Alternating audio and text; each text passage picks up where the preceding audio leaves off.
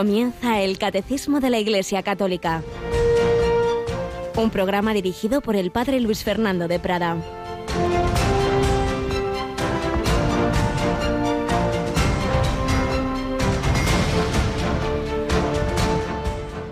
Cobremos ánimos y fuerza los que buscamos refugio en Dios, aferrándonos a la esperanza que tenemos delante, la cual es para nosotros como ancla del alma, segura y firme, que penetra más allá de la cortina donde entró como precursor por nosotros Jesús, sumo sacerdote para siempre, según el rito de Melquisedec. Alabado San Jesús, María y José, muy, muy buenos días en este 19 de enero en que la primera lectura, como estos días, está tomada de la carta a los hebreos, que anima a esos judíos que se habían convertido al cristianismo, que lo estaban pasando mal, y les habla de esa virtud, de la fe, de la esperanza, del amor y en particular de la esperanza, que dice que es como un ancla, un ancla que está ya, que ha llegado ya más allá de la cortina, es decir, que está ya en el cielo, porque ahí está Jesús, nuestra esperanza, y Él tira de nosotros. Bueno, nos queda un tiempo aquí, pero con confianza, la mirada en el cielo, caminando, sabemos que no vamos a la nada y que no estamos solos. Está allí y está aquí también es Emmanuel, es el Señor. Es, como nos dice también el Evangelio, más que el sábado. El Hijo del Hombre, Señor del sábado. El sábado era el, día del Señor. Una manera de poner, de una manera implícita, afirmar su divinidad. También cuando recuerda que ante las críticas de que los discípulos de Jesús estaban arrancando espigas, y Jesús recuerda cómo el rey David y sus hombres entraron en la casa de Dios, el templo que había entonces, y comieron de los panes de la proposición, que sólo estaba permitido comer a los sacerdotes. También es otra forma implícita de decir que Él es el templo y sus discípulos son como aquellos sacerdotes.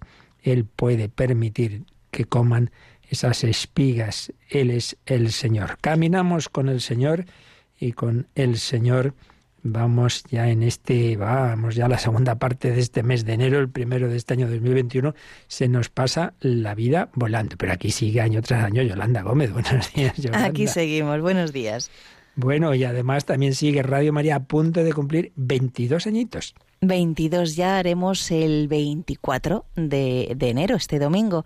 Así que bueno, pues tendremos una programación especial. A ver, a ver, el domingo.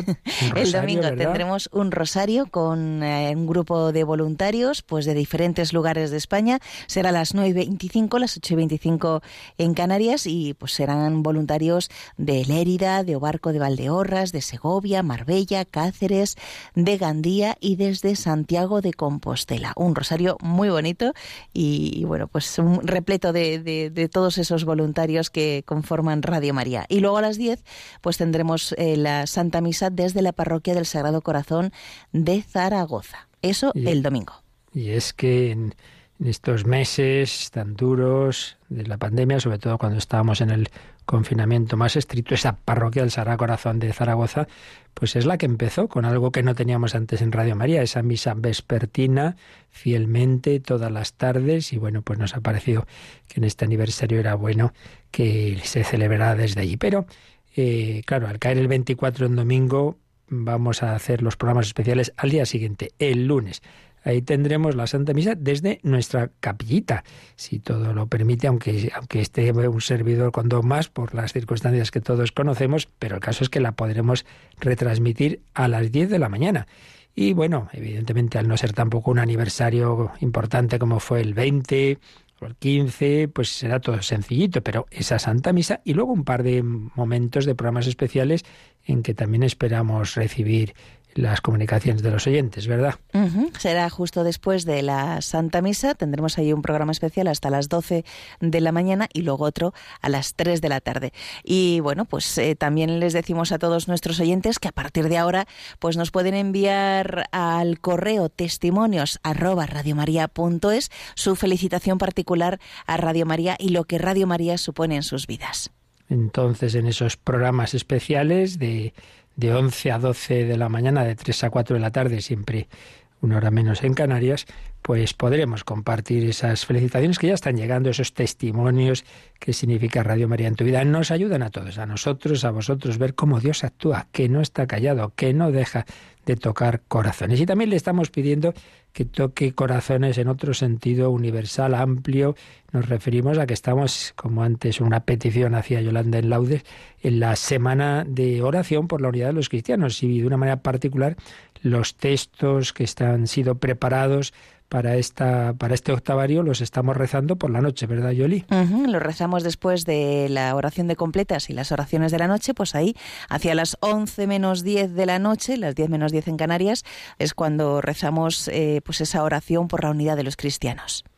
Pues nada, con estas intenciones, esa, esa intención ecuménica y con la oración que os pedimos por Radio María y de verdad porque es muy necesario también lo necesitamos ahora, pues también a nosotros nos está afectando la pandemia, tenemos personas eh, confinadas, ha fallecido el padre de un compañero que os encomendamos, en fin, que necesitamos que nos ayudéis para seguir adelante con esta hermosa tarea que nos ha encomendado el Señor, la Virgen, que, no deje de, transmitirse esa esperanza, esa luz eh, que nació en Belén, que siga llegando a todos los corazones, como llegó a América en, varias, eh, varios ciclos de esta primera sección del, del programa del catecismo en que recogemos testimonios o vidas de santos, hemos, estuvimos hablando de San Juan Diego, estuvimos hablando de San Pedro Claver, hoy vamos a hablar de un laico, un presidente, un hombre de fe y de Dios. Enseguida lo podemos empezar a escuchar, los retazos de la vida de Gabriel García Moreno, recogidos de varias obras por el padre José María Iraburo.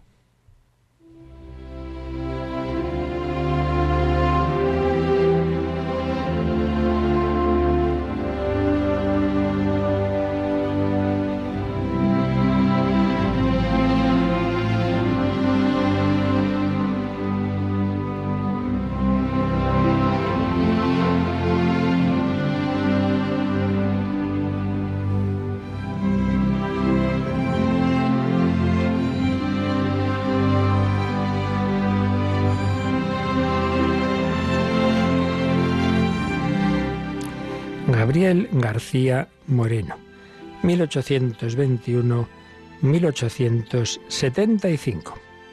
En la ciudad de Guayaquil, porteña y liberal, en el año 1821, nació Gabriel García Moreno, octavo hijo de una familia distinguida. Su padre, Gabriel García Gómez, español leonés, nacido cerca de Ponferrada, fue procurador síndico de Guayaquil, y su madre, Mercedes Moreno, era hija del regidor perpetuo del ayuntamiento de la ciudad, hermana del arcediano de Lima y del oidor de Guatemala y tía del cardenal Moreno, arzobispo primado de España. Gabriel de niño dio muestras de un temperamento sumamente débil y medroso. De tal modo le espantaba cualquier cosa que no pudo ser enviado a la escuela y fue su madre su primera maestra. Madre mía, ¿quién diría luego cómo fue la etapa final de su vida de valiente, no tiene nada que ver, para que no tengamos eh, miedo de pensar que ya uno no puede cambiar. Gabriel, ya a los nueve años, bueno, a los nueve años lo pasa muy mal porque se produce la independencia del país, queda huérfano de padre, la familia, claro, se la había visto como del otro lado, se ve en la ruina. Un buen fraile mercedario, el padre Betancourt, que ayudaba espiritualmente a doña Mercedes, se hizo cargo de Gabriel, sirviéndole de maestro durante varios años con gran provecho. Gabriel, que hablaba a veces en latín con su maestro, tenía una memoria prodigiosa y gran facilidad para el estudio. Y en esos años ya cambió ahí su forma de ser, haciéndose una personalidad fuerte y valiente. Ahí ya se produjo un, un primer cambio, una personalidad fuerte y valiente precisamente cuando se había quedado huérfano de padre.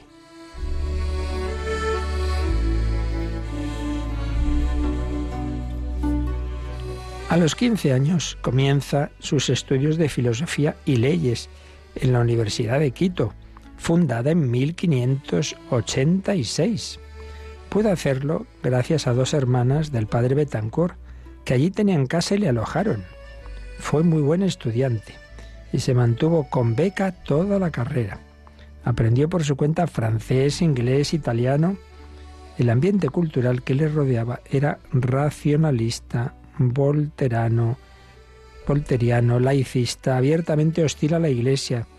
En la vida política todo era mentira y corrupción. Como veis, hay cosas que ya son antiguas. Viendo así la situación, no se limitó a lamentarse, sino que se decidió a ser político católico. Madre mía, justamente cuando el ambiente era tan contrario, pues ahí es donde vemos esa fortaleza que Dios le iba dando. A los 25 años obtiene García Moreno el doctorado y su vida siempre muy activa se va acelerando más y más.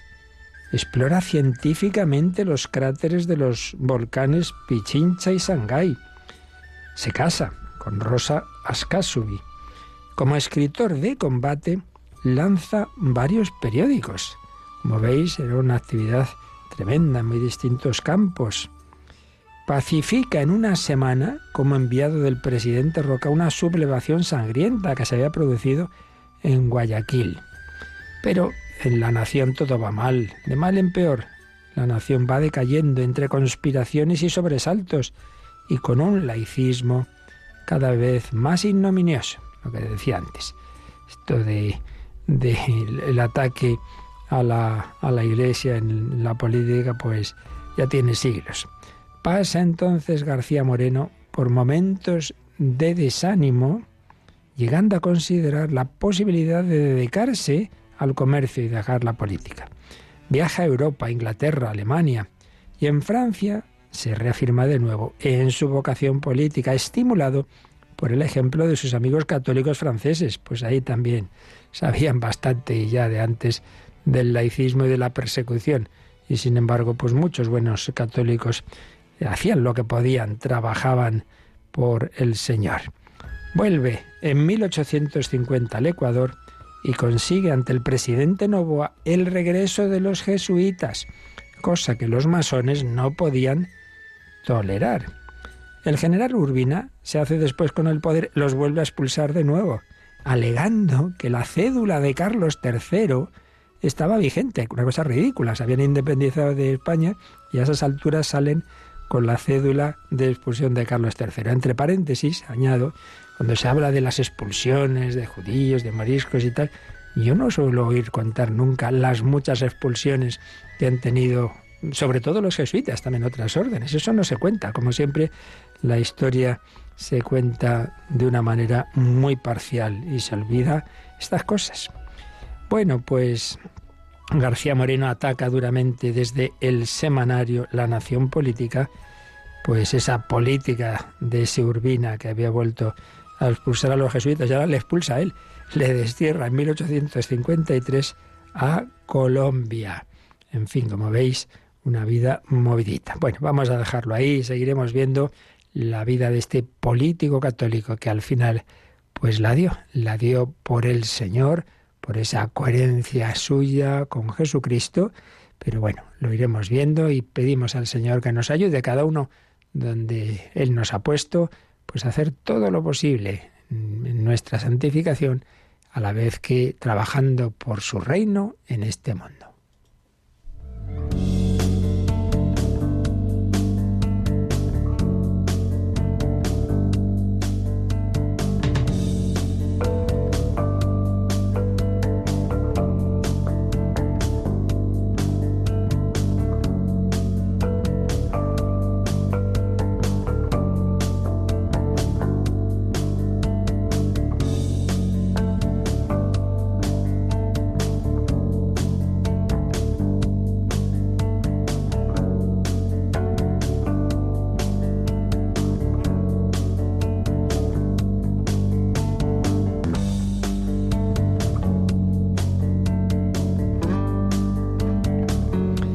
Bueno, pues después de los programas especiales, los que tuvimos para profundizar en la Navidad y luego los que hicimos sobre San José, sobre esa carta Patris Corde del Papa Francisco, sobre San José, volvemos ya a nuestro catecismo de la Iglesia Católica. Y recordemos que después de años habíamos acabado ya la primera y más larga parte del catecismo, la que nos habla de, de nuestra fe, de lo que creemos, donde hayamos ido viendo lo que significa la fe y donde habíamos ido comentando el credo, donde está resumido lo principal que Dios nos ha revelado. Y eso que creemos lo celebramos, se nos hace presente, no es una mera memoria subjetiva, sino que se actualiza y eso es lo que vemos en la segunda parte del catecismo, la celebración del misterio cristiano. Tenía una introducción que vimos con detalle, porque por desgracia sabemos poco, muchas veces tenemos poca formación sobre lo que es la liturgia y por eso estuvimos pues viendo unos conceptos fundamentales, la historia del movimiento litúrgico, la razón de ser de la misma, lo que significa esa palabra, cómo la liturgia pues debe mover nuestra vida, la relación con la oración, con la catequesis y después de esa introducción esta segunda parte del catecismo, como todas las cuatro partes, tiene dos secciones. La primera sección pues son aspectos más generales, más fundamentales y la segunda ya iremos viendo los sacramentos, los sacramentos. Estamos en esta primera sección, a su vez tiene un primer capítulo, el misterio pascual en el tiempo de la Iglesia. Y ahí estamos viendo la liturgia como obra de la Santísima Trinidad. Vimos el Padre, Dios Padre, fuente y fin de la liturgia, y ahí pudimos eh, profundizar un poquito en toda la teología de la bendición, lo que significa mm, que somos bendecidos por Dios y que nosotros le bendigamos a Él, que significa la bendición. Después, la obra de Cristo, la obra de Cristo en la liturgia, Cristo glorificado desde la Iglesia, está presente en la liturgia terrena y a la vez pues nos lleva a participar en la liturgia celestial. Obra del Padre, obra de Cristo, bueno, pues vamos ya al tercer apartado, obra del Espíritu Santo, un apartado que se titula El Espíritu Santo y la Iglesia en la liturgia, porque el Espíritu Santo mueve a la Iglesia, inspira a la Iglesia para todo lo que la Iglesia hace en su liturgia. Es el apartado en el que estamos, el que vamos a, o mejor dicho, el que hemos ido viendo ya, vimos eh, cómo el Espíritu Santo prepara a recibir a Cristo, pero ahora viene un siguiente apartadito que es el Espíritu Santo recuerda el misterio de Cristo. Luego habrá otros dos. El Espíritu Santo actualiza el misterio de Cristo y la comunión del Espíritu Santo. Pero hoy comenzamos pues este apartado que se titula El Espíritu Santo recuerda el misterio de Cristo que se desarrolla entre el número 1099, 1099 y 1103. Pero antes de entrar en, en, estos números, como hemos hecho en otras ocasiones, voy a, a, resumir un poquito algo de lo que nos dice sobre el Espíritu Santo y la liturgia. Una de las obras eh, que estamos citando en, estos, en estas catequesis de autores que han profundizado en la teología de la liturgia, concretamente del padre Jean Corbón, ya fallecido, que intervino mucho en la redacción del catecismo porque era un sabio nacido en, en Líbano, si no recuerdo mal, eh, sí, en el Líbano, eh, y, y, que todo lo que es la teología de la liturgia y de la oración, pues era una auténtica autoridad. Y tiene una obra preciosa, liturgia fontal, misterio, celebración y vida, el misterio de Dios que celebramos y que nos da la gracia para la vida ordinaria, para vivirla en el Señor. Resumimos algo de lo que nos dice sobre este aspecto del Espíritu Santo y la Iglesia en la liturgia. La primera tragedia de la historia nos dice que el Verbo viene a los hombres, su luz, su vida, y los hombres no lo reconocen. Es ese prólogo de San Juan que leemos el día de Navidad vino a los suyos, los suyos no lo recibieron. Él está en medio de nosotros, como dijo también Juan Bautista, está, hay uno en medio de vosotros y no lo conocéis, en la realidad de su cuerpo, como alguien a quien no conocemos. No puede ser conocido meramente desde el exterior. La maravilla del Espíritu Santo es que nos lo revela desde el interior, no por una técnica reservada a unos iniciados, sino en el compromiso personal de quien lo recibe. Por eso, la primera a quien el Espíritu Santo manifiesta el cuerpo del Verbo, quien es pues María, su madre, claro. Ella reconoce a su Hijo y a su Dios, porque lo concibe en la fe, eso que dice San Agustín. María concibió primero en su alma por la fe, luego ya en su cuerpo. Concibe a Cristo en la fe y lo lleva en la esperanza. Ella es personalmente la Iglesia, la plenitud de los tiempos. Inicialmente, pues la Iglesia está ahí, en María. Y desde que la Iglesia ha tomado cuerpo en Pentecostés, entonces ya, eh, treinta y tantos años después, lo que ocurrió en el seno de María ocurre en ese cenáculo en Pentecostés, sucede lo mismo. El Espíritu Santo manifiesta a Jesús a quienes son suficientemente pobres para creer en Él, para dejarlo todo por Él, para ser capaces de llevarlo en la tribulación. La energía del Espíritu Santo, dice Corbón, no consiste en hacernos saber ideas sobre Jesucristo, sino en purificar nuestro corazón para Él. El cuerpo del Señor se convierte en la evidencia primera y fulgurante de nuestras vidas en la medida en que renunciamos a nosotros mismos y lo buscamos por amor. Esta es la primera sinergia. Recordemos esta palabra griega, sinergia es como cooperación, colaboración, unión de, la acción de Dios y la nuestra. La primera sinergia en que el Espíritu nos transforma en discípulos y teólogos, en el sentido de creyentes de verdad. El Espíritu Santo nos transforma en discípulos y teólogos no mediante un discurso sobre Dios, sino por medio de la fe amante en su Cristo. Mejor es esa sabiduría de esa persona que quizá no, no ha leído nunca nada de teología, pero tiene una fe viva, profunda en su Señor Jesús. En cambio, otros teólogos han podido leer muchos libros muy interesantes, pero con muy poquita fe y quizá ningún amor.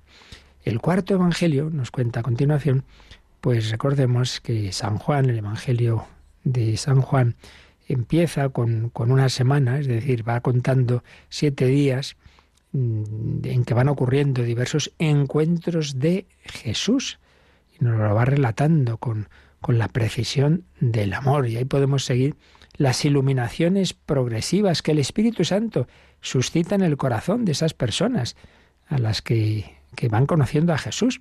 En primer lugar, claro, está Juan Bautista, la mirada de Juan el Bautista, eh, está bañado Juan en aquella luz con la que el Espíritu Santo le transfiguró en el momento del bautismo de Jesús. Ese es, ese es, vio, Dios le iluminó. Ese es el Cordero de Dios. Lo reconoció y se lo mostró a sus discípulos. Así que al día siguiente, mirad, mirad, ese es el Cordero de Dios, ese, ese del que os he hablado. Entonces se van Andrés y, el otro Juan Evangelista detrás de Jesús, atraídos por aquel Maestro, ¿dónde moras? Venid y lo veréis.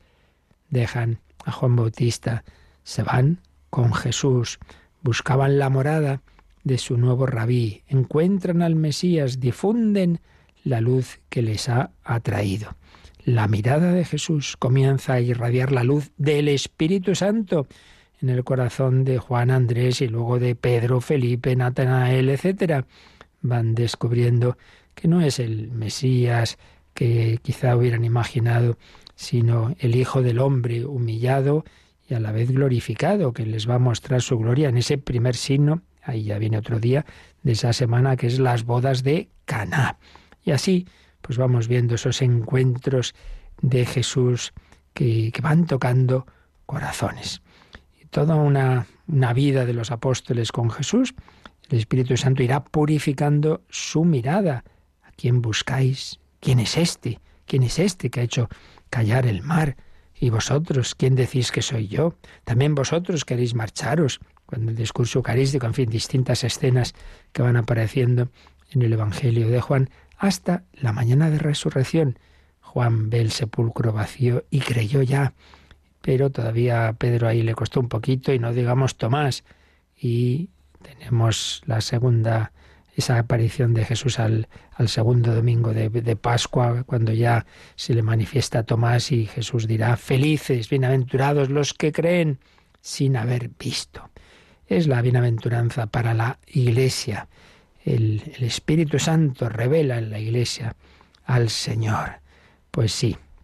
¿Qué tenemos que hacer? Por reconocer que somos ciegos de nacimiento. Si decimos que vemos, nuestro pecado permanece. Es lo que dice Jesús cuando cura al ciego de nacimiento y hay quienes no quieren creer. El Espíritu Santo nos enseña la humildad de corazón, que atraviesa los límites de todos nuestros conocimientos exteriores. El Señor así, pues el Espíritu Santo es el que al que tenemos que invocar para para creer en Jesús y para que se aumente nuestra fe. Recordemos lo que dice San Pablo, nadie puede decir Jesús es Señor, Jesús es Dios, sino por el Espíritu Santo. Ese acto de fe podemos ver antes sí usar nuestra razón, que es razonable, creer en Él, sí, sí, sí. Pero lo que es el acto de fe firme en el Señor solo se puede hacer como un don de Dios que hay que pedir. Hay que invocar al Espíritu Santo. Y sí, ya tengo fe, pero poca. Aumentame la fe, aumentanos la fe, Señor. Pedimos permanentemente la conversión.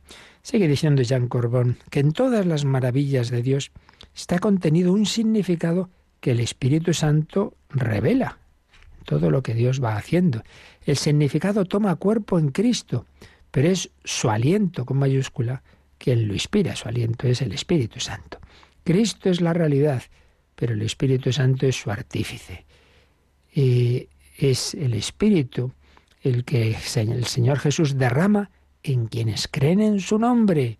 Esa expresión del prólogo de San Juan. Y ahí viene la segunda energía del Espíritu Santo. La primera era darnos esa fe, hacernos discípulos, creyentes en Cristo. La segunda es que no es que hay que hacer separaciones, por supuesto, todo está unido, pero bueno, por hacer, digamos, matices. La segunda es no solo creyentes, sino transformarnos en Cristo conformarnos con su imagen, cada vez más gloriosos por la acción del Señor, que es Espíritu. Cita textual de San Pablo en 2 Corintios 3, 18.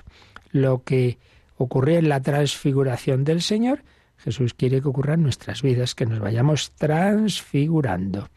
Sobre el tabor, la iluminación deificante fue vivida por los discípulos a la medida de su fe. Lo mismo nos ocurre a nosotros ahora en la transfiguración, que es la liturgia. Aquí tenemos una idea que ya nos va aterrizando en lo que estamos. Este gran autor señala cómo lo que ocurrió en ese monte Tabor, esa transfiguración, pues realmente ese Tabor hoy para nosotros es la liturgia. Vamos a la liturgia, especialmente a la Santa Misa, vamos al monte Tabor, Ahí está Jesucristo, ahí se nos comunica el Espíritu Santo. Entramos en la nube santa, como Pedro, Santiago y Juan. El Espíritu Santo transforma todo lo que toca, pero su energía será tanto más transformante cuanto más humilde, más ofrecida sea nuestra fe. Y aquí viene otra palabra griega muy importante para la liturgia, la epíclesis. En todo sacramento se da la epíclesis. ¿Qué es epíclesis? Llamada al Espíritu, la invocación al Padre para que nos envíe el Espíritu Santo. Se sabe porque podéis ver ese momento de la epíclesis porque el sacerdote extiende las manos. En la misa en concreto, pues es cuando precisamente se invita a arrodillarnos si podemos, porque ella empieza lo que va a ser la consagración, ¿cómo? Pues eso, imponiendo las manos, extendiendo las manos sobre el pan y el vino, pidiendo al Señor que los transforme en el cuerpo y la sangre de Cristo. Siempre hay esa invocación, porque la Iglesia no tiene fuerza por sí misma para hacer los milagros que ocurren en un sacramento, es el Espíritu Santo, epíclesis, invocación al Padre, para que envíe su Espíritu Santo sobre aquello que ofrecemos, a fin de que transforme esa ofrenda en el cuerpo de Cristo. Epíclesis, vacío que es ofrecido, gemido que llama. Y esto en todos los sacramentos. Eh, esas, dice J. Corbón, las estructuras primeras del cristiano permanecen las mismas después de su bautismo, su crismación, su matrimonio, su perdón, pero un ser nuevo está ahí. El que está en Cristo es una criatura nueva. El ser antiguo ha desaparecido. La transfiguración que acontece en la liturgia es un verdadero paso si la vivimos de verdad, notaremos cómo el Señor nos va transformando. Una misa bien vivida, más que una, muchas, que vayamos celebrando bien, poco a poco uno dice, uy, uy, uy, uy, esto está cambiando mi vida, esto no son teorías, esto ya lo he visto un servidor en mí mismo y en tantas personas. Con su segunda energía, el Espíritu Santo realiza en nosotros la Pascua de Cristo, de este mundo a la vida del Padre. El amor misericordioso colma el abismo de nuestra miseria. Es la gracia, iniciativa gratuita, y manar del Dios vivo desde la humanidad, del Verbo hecho carne, manifestada en la primera venida del Señor. Esta gracia se despliega en la liturgia, desde su foco, desde esa epíclesis. Esta gracia es el ágape de la Santísima Trinidad, ofrecida al hombre solo por amor, el amor con que es amado, no por sus obras o méritos, no, no, es el amor gratuito de Dios, puramente misericordioso. Gracia libre, liberadora, no condicionada, es un amor incondicional. Dios quiere convertir nuestros corazones. Es verdad que podemos encabezonarnos y cerrar la puerta. Entonces hay que decir, Señor, Señor, tira la puerta, ven Espíritu Santo, ven, ven y Creator Espíritus. Bueno, pues son las palabras, algunas seguro pues a mí mismo se me quedan altas, digo, madre mía, este hombre, qué profundidad, pero en esa en ese misterio de Dios que siempre nos supera, pero creo que el Señor nos va dando algunas pistas suficientes para ir caminando, que hay que acercarnos al Señor desde nuestra pobreza, que hay que confiar en su amor, en su misericordia, que hay que invocar al Espíritu Santo, que esto es obra suya, que cada celebración litúrgica es como ir al tabor y pedir al Señor que no esté ahí simplemente ahí pues yo presente, de cuerpo presente, ¿verdad? Sino mi corazón se deje transformar por el Señor. Para eso necesitamos al Espíritu Santo. Vamos a oír como uno de nuestros grandes compositores de esa música polifónica, maestro Tomás Luis de Victoria, partiendo del Beni Creator Espíritu Gregoriano, pues luego sobre él pues fue metiendo esas voces, esa maravilla también de, la música sacra que nos ayuda a vivir la liturgia. Beni, Creator Spiritus.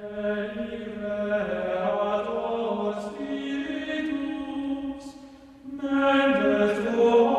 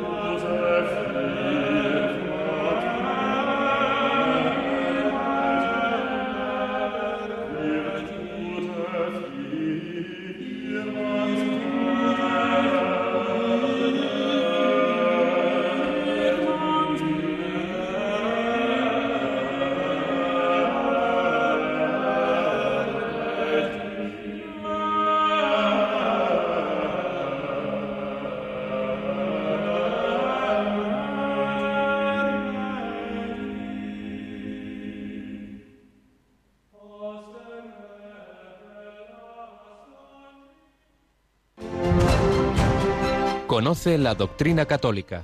Escucha el catecismo de 8 a 9 de la mañana, de 7 a 8 en Canarias. Y los sábados a la misma hora profundizamos en los temas tratados en el programa En torno al catecismo. Veni, Creator, Espíritu. Sí, sí, por nosotros no podemos nada. Sin mí no podéis hacer nada. Ven, Espíritu Creador. Bueno, y el Espíritu Santo, nos dice el Catecismo, entramos ahora ya así en este apartado, recuerda el misterio de Cristo, un recordar que es como, bueno, ya dice la misma expresión, lo hace el Espíritu Santo, no es un mero recuerdo subjetivo, no, esto yo me pongo a pensar, no, no, es el Espíritu Santo el que hace vivo lo que el Señor hizo por nosotros. Por eso el siguiente apartado da un paso más, no solo recuerda, sino que actualiza, lo hace actual y presente. Bueno, pues vamos Yolanda con este número 1099, que es el primero de este apartado del Espíritu Santo que recuerda el misterio de Cristo. El Espíritu y la Iglesia cooperan en la manifestación de Cristo y de su obra de salvación en la liturgia, principalmente en la Eucaristía. Y análogamente en los otros sacramentos, la liturgia es memorial del misterio de la salvación. El Espíritu Santo es la memoria viva de la Iglesia. Bien, pues aquí tenemos estas afirmaciones. En primer lugar, insistir en lo que venimos diciendo, pues desde que empezamos a hablar de la liturgia, que, es una obra común del Espíritu Santo y la Iglesia. Os decía la expresión así jocosa que, que en la liturgia no hay gato encerrado, sino paloma encerrada, porque detrás de lo que vemos, de lo que oímos, de esta misma música sacra, de, ese sacerdote, de ese pan, de ese vino, detrás de lo que vemos y oímos, pues está el Espíritu Santo que no vemos, pero está ahí actuando, es el que hace eficaz todo ello, no es un teatro. El Espíritu y la Iglesia cooperan, cooperan, eh, son, pues están íntimamente unidos, cooperan en la manifestación de Cristo. Hoy, ¿cómo nos encontramos con ese Jesús que vivió hace 20 siglos? Yo estaré con vosotros todos los días hasta el fin del mundo. Por eso los preciosos testimonios de conversión que, van ocurriendo, porque el Señor no para, no deja de actuar, y nos llegan también a Radio María bastantes y muy bellos. Y muchas veces ocurre esto, ¿no? Pues una persona que, que, no iba a la iglesia, que en un momento dado se acerca y, que el Señor toca su corazón y por fin pues se confiesa y comulga y, y experimenta una paz, una alegría, algo que no había tenido en su vida. Claro, pues eso, el Señor Jesús que está vivo y que le toca con su Espíritu Santo. Ahí actúa Dios. El Espíritu y la Iglesia cooperan en la manifestación de Cristo, esa epifanía del Señor.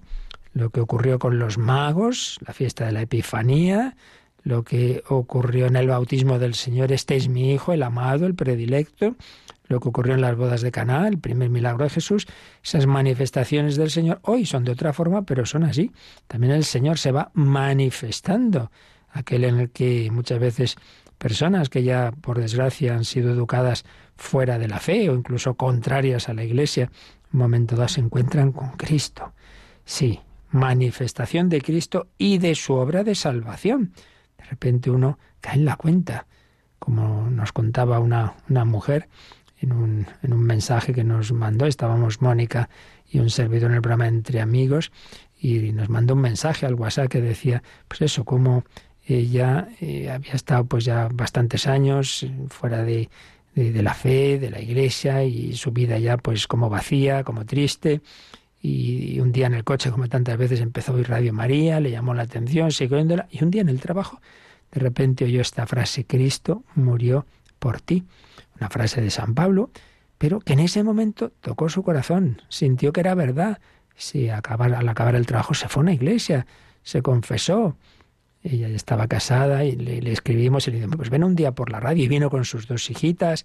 ¡Qué maravilla! Se dio cuenta, veinte siglos después, de que había sido salvada por Cristo, de que Cristo había muerto por ella. Pero claro, de falta que uno asuma esa llamada. Lo hizo, lo hizo, pero muchos aún no lo saben. Por eso tenemos que invitarles, como, como, hizo, como hizo este Felipe con Natanael, ven y lo verás. Ah, de Nazaret pues hay algo bueno, tú ven y lo verás, no vamos a discutir.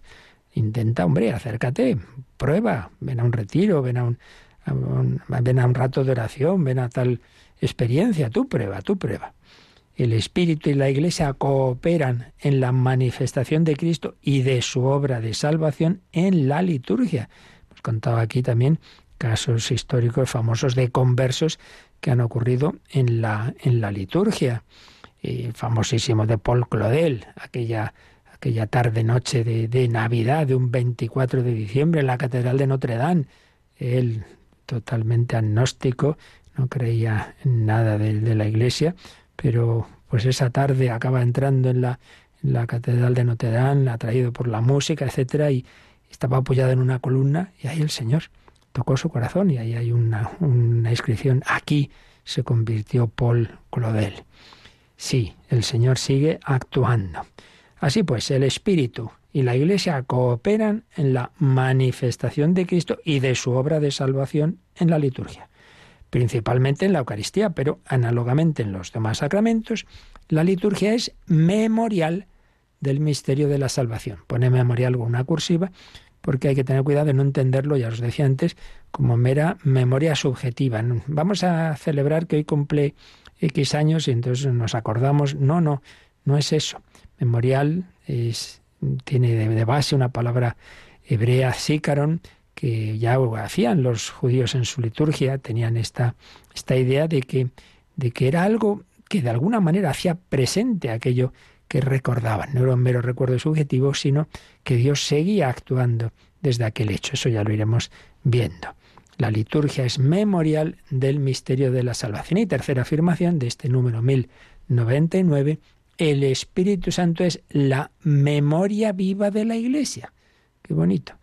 Pues cada uno de nosotros tenemos ahí nuestra memoria, se nos quedan las cosas que han afectado a nuestro corazón. Por eso fijaos que la palabra recordar recordar viene de corazón cor cordis, lo que ha tocado nuestro corazón se nos queda, se nos queda grabado, otras cosas se nos olvidan.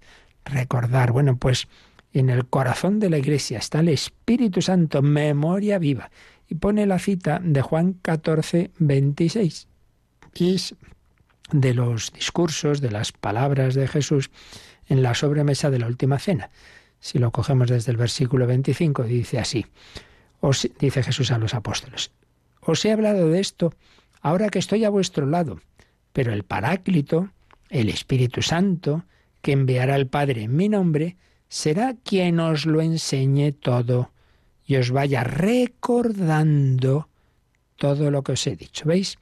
No somos nosotros que hacemos un esfuerzo de memoria, sino que es el Espíritu Santo el que va enseñando y recordando a la Iglesia. Claro, pobres apóstoles no se enteraban de casi nada.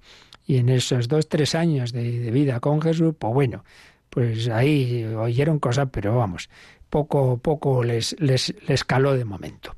Hacía falta que todo eso, el Espíritu Santo después, en su vida de ellos y a lo largo de la historia de la Iglesia, el Señor, el Espíritu Santo nos lo vaya recordando y profundizando. Y por eso en la Iglesia hay todo un desarrollo dogmático, hay siempre en la misma línea, en el mismo sentido nunca en contradicción, pero sí en profundización normal, pues igual que un niño ya de pequeño ha aprendido que, que, que, Dios es uno y trino, y bueno, todas las diversas verdades, pero obviamente sí sigue como debe, como debemos todos, profundizando a lo largo de su vida en esas verdades, cada vez las va entendiendo con mejor, con más profundidad, con más aplicaciones, pues algo así pasó en la historia de la Iglesia.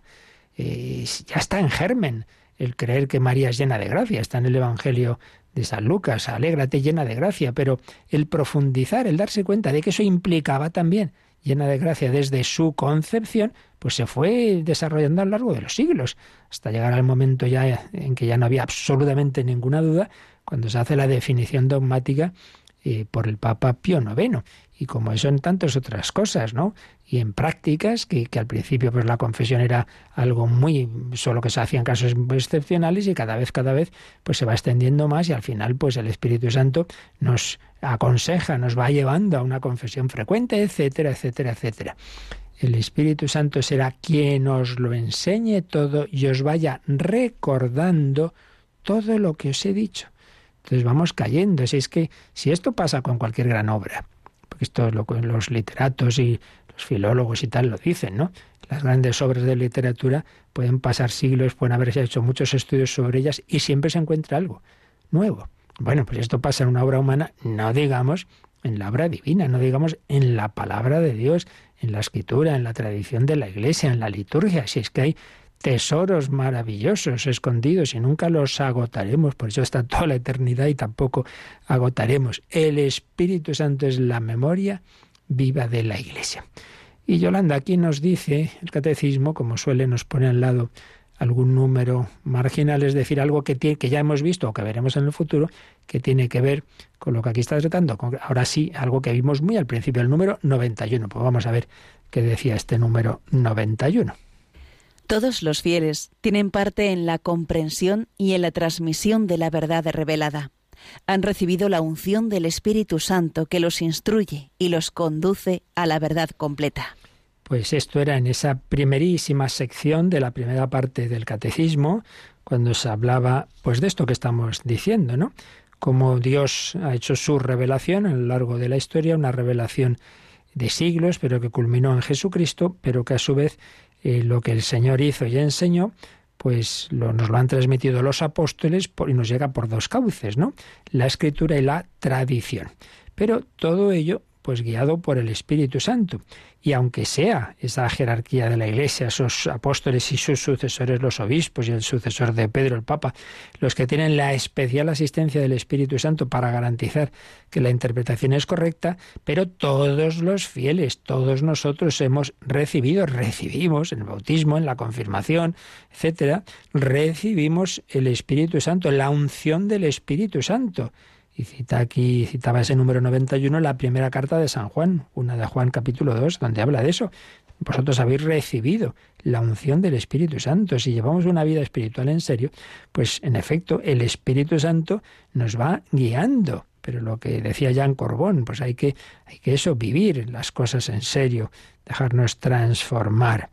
Recibido la unción del Espíritu Santo que los instruye y los conduce a la verdad completa. Bueno, pues es la introducción, es el primer número de este apartado, el 1099. El Espíritu Santo recuerda el misterio de Cristo, pero lo recuerda porque hace presente a ese Jesucristo vivo y su obra de salvación. Entonces, la conclusión, que invoquemos mucho al Espíritu Santo, sobre todo, pues, como os he dicho ya varias veces, cuando vayamos a una celebración, especialmente, bueno, lo más habitual, ¿no? Cuando vayamos a misa, procuremos, por favor, no llegar ahí por los pelos corriendo tarde, llegar unos minutos antes, llegar unos minutos antes, invocar al Espíritu Santo, a la Virgen María, pedir vivir eso bien, centrarnos a qué he venido. Y si puede ser, preparar, haber mirado antes las lecturas, hay hoy día mil modos, desde pequeños libritos muy accesibles hasta cosas en internet, etcétera, pues prepararnos y, pedir al Señor que nos ilumine. Señor, aumentame la fe. Cada misa la viva, pues ahí, como en un, una transfiguración, como en un monte tabor, que me vaya transfigurando. Alma de Cristo, santifícame. Cuerpo de Cristo, sálvame. Ven, Espíritu Santo. Bueno, pues lo dejamos aquí, ya seguiremos. Y como siempre, pues terminamos un momento de reflexión, de oración y también si queréis hacer alguna consulta, algún comentario, algún testimonio de este o de otros temas, pues nos quedan todavía algunos minutitos y nos recuerdan cómo podéis hacerlo. Participa en el programa con tus preguntas y dudas.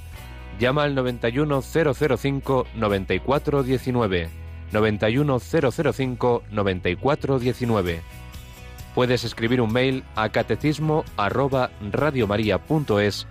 o escribirnos un mensaje al teléfono de WhatsApp 668 594 383 668 594 383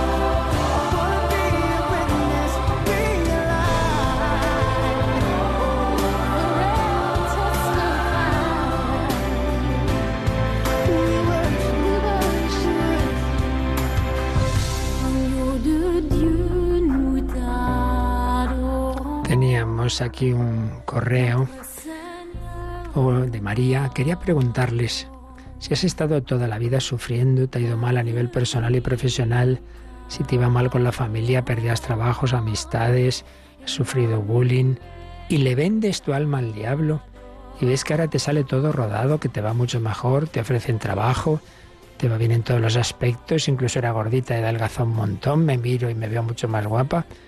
No sé si se puede salir de ahí, ¿qué hay que hacer?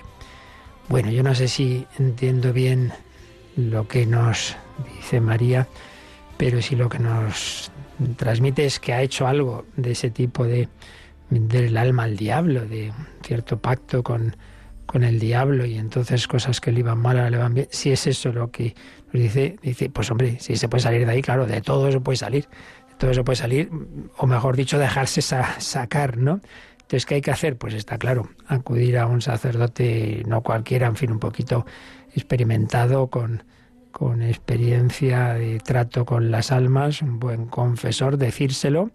Y lo primero, por supuesto, la, la confesión, pero quizá también si, si, ha habido, que es lo que hay que ver, porque en un correo tampoco uno acoge y recibe todos los detalles, si, si ha habido eh, algún tipo de pacto con el demonio que pues entonces habría quizá que acudir también al, a un exorcista, que eso son no cualquiera, sino sacerdotes que hay nombrados en las diócesis, pero bueno, eso a través de, de como digo, de, de, un sacerdote con el que puedas hablar y, él ya te aconsejará, pero sí, sí, hay que hacerlo porque precisamente ayer yo estaba echando un ojo a un libro impresionante en que se habla de, de cómo pues muchos santos en la historia de la Iglesia pues pues han sufrido mucho, el Señor ha permitido diversas tentaciones, etcétera, eh, le puede pasar a los santos, pero también otras veces más frecuente ocurre, pues eso, porque nos metemos en cosas que no hay que meterse, de, de, espiritismo y de cosas raras, y no digamos eso, si es un pacto con el demonio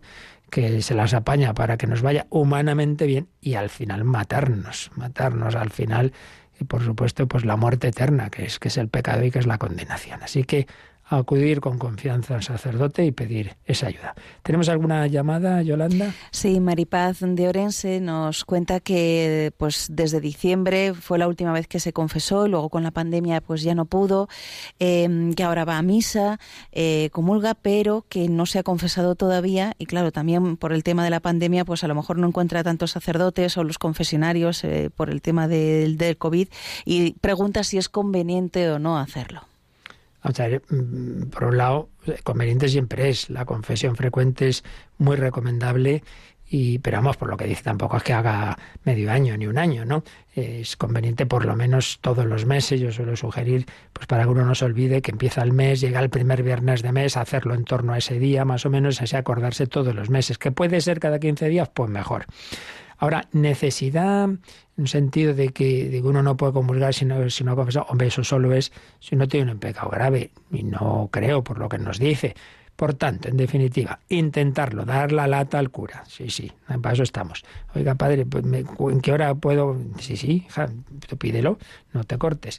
Pero si por lo que fuera, por lo que fuera, si hubiera otro confinamiento complicado, yo qué sé, si por lo que fuera y eso no es posible, bueno, no te agobies, que Dios ya ve la intención, ve que, que tú quieres, pero que, que, por lo que digo, vamos, tú sigue comulgando, pero inténtalo, inténtalo, pero, pero entre tanto, no habiendo un, un, gracias a Dios, un pecado grave, pues puedes, puedes, puedes confesar perdón, puedes comulgar. ¿Y había alguna cosa más? Sí, Jesús de Madrid eh, nos cuenta también que pues que suele tener pensamientos malos o impuros. En esos pensamientos malos a veces es contra Radio María o contra Monseñor Monilla, pues si le puede dar algunas pinceladas para evitar estos pensamientos. No, mira, ahí lo principal, esto ya lo hemos dicho más veces, pero es importante, me alegro que y estas cosas pues hay que conviene decirlas, ¿no? Porque a veces nos hacemos líos. El que a uno le vengan malos pensamientos del tipo que sean imaginaciones, ideas y tal, que nos vienen, pues nos vienen, ¿qué vamos a hacer? Pues es como un perro que está ladrando, pues no voy a ir ahí con una estaca a pegarle.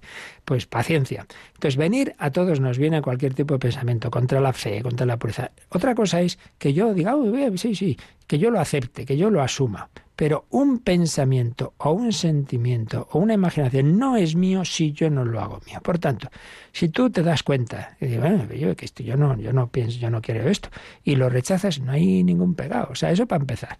Que no nos asustemos de que a todos, bueno, santa que no ha habido santos que les han venido barbaridades, auténticas barbaridades. Y sin embargo se daban cuenta que no eran que ellos lo quisieran, eran tentaciones, tentaciones puede ser directas del demonio o simplemente que nuestra cabeza es la loca de la casa, la imaginación y nos viene de todo y que el mundo está como está.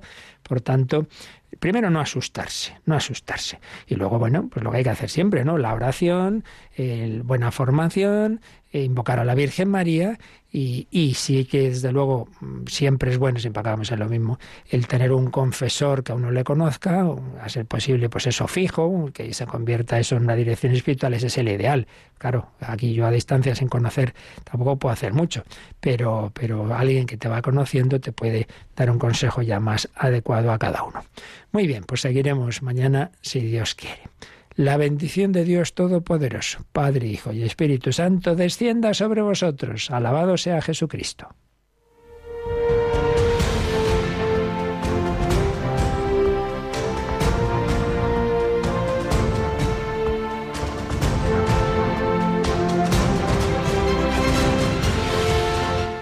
Han escuchado en Radio María el Catecismo de la Iglesia Católica un programa dirigido por el Padre Luis Fernando de Prada.